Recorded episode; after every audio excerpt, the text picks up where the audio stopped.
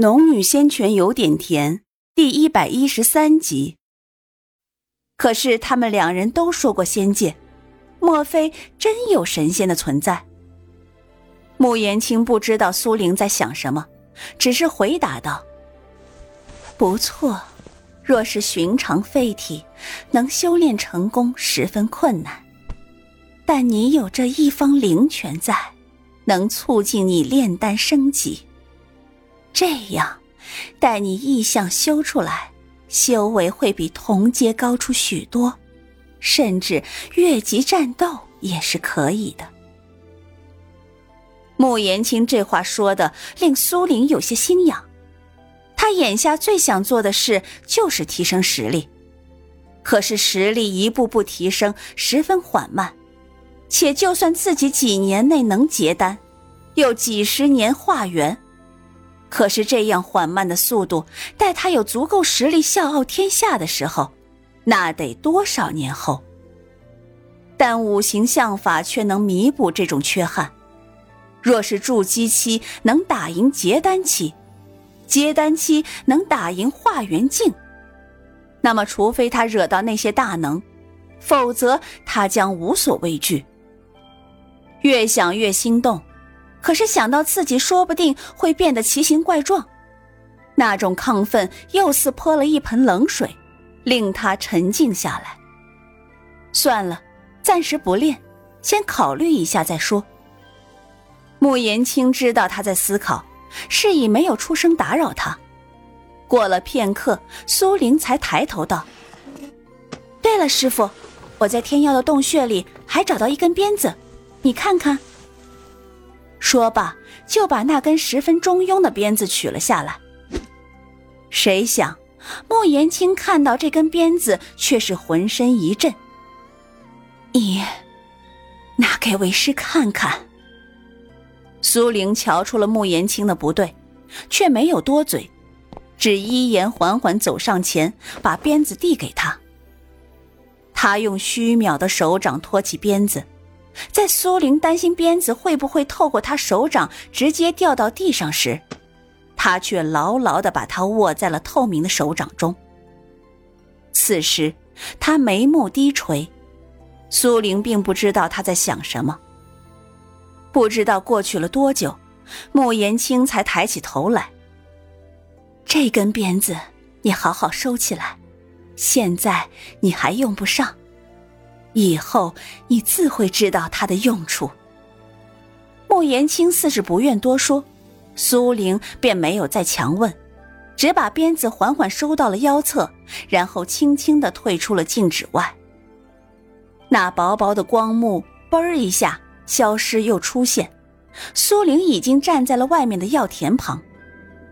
赤金兽这次没有再扑上来，因为他看出了主人不高兴。只趴着四肢躺在金蛋旁，用那双水汪汪的赤色眼珠盯着苏玲。苏玲缓缓走过去，把赤金兽抱起来，轻声问道：“想不想出去了？”赤金兽被关久了，必须要放一下风，否则他会闹脾气。幸好这些日子有金蛋陪着他，否则他早不满的朝苏玲发脾气了。这会儿听到苏玲的话后，赤金兽似是迟疑了一下，然后站起来舔了舔旁边的金蛋，低声的呜了几下，这才转过头来，欢快的蹦到苏玲怀里，舒服的找了个姿势，敞开四肢躺下。苏玲出了空间后，便把赤金兽放了出去。南方一行之后，赤金兽的速度又提升了不少。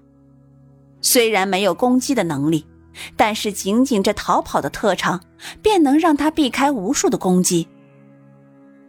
苏玲并不担心他，因为穆言清说过，灵兽要成长，只靠喂养是不行的，所以每过一段时间，苏玲便会放他自由，直到他再次回来。这一夜很快过去，苏玲纳气中期的修为，即便吞服聚灵丹。也已经没有太明显的效果。在南方踏入筑基中期后，灵力便不见长。眼下他除了要处理回春堂的事情，还得去黄兰的铺子一趟，把蓝凤尾买来，要开始炼制中品聚灵丹了。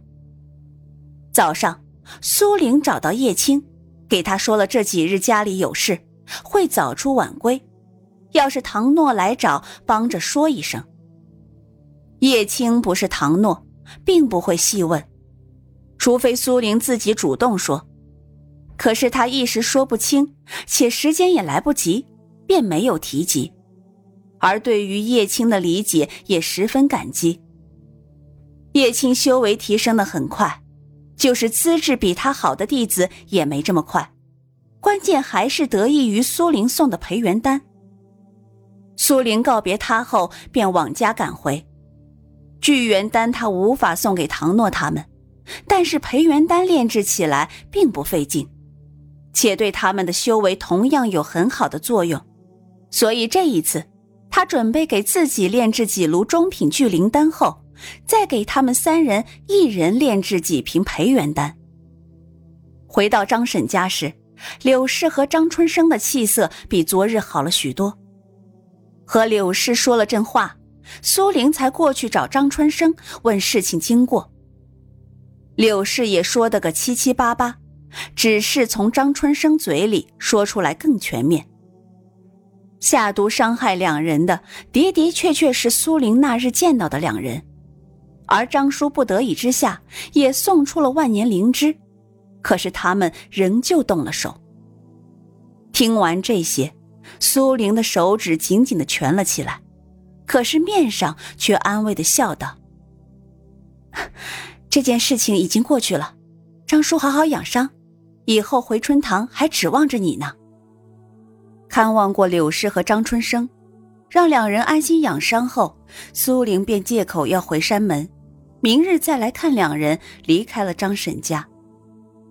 他站在栅栏门前，抬手顿足片刻，便准备直接去天机阁查探。可正当他调动灵气，迈步侧身，突然感知到不远处有人在窥视着他。苏玲微微一愣，随即装作没有发觉，继续迈步朝前走。后面跟踪他的是一位男子。苏玲虽然没看到此人模样，但是可以知晓他有纳气十层的修为。这样一个算是高手的人跟在自己身后做什么？苏玲皱了皱眉，不动声色，压抑着心中的情绪，走进青云城。一路上，他忍着没有回头，害怕对方察觉到，但是心中也大致猜出了这人是什么来头。与他有仇的，目前看来只有陆子霖母女，且这么巧在这个时候跟踪他，显然是妙玉真人授意为之。他脸上平静无波，脚步却十分敏捷的在人群里穿梭。人来人往的大街上。若是修士想要跟踪一个人，其实并不需要隔得对方太近。苏玲也正是因为知道对方不会紧紧跟着他，他才会加快脚步，拉开距离。不多时，他渐渐快要脱离那人的感知范围，那人的步伐也快了一些。突的，他钻进一条小巷，用筑基中期的修为直接掩盖了自己的存在。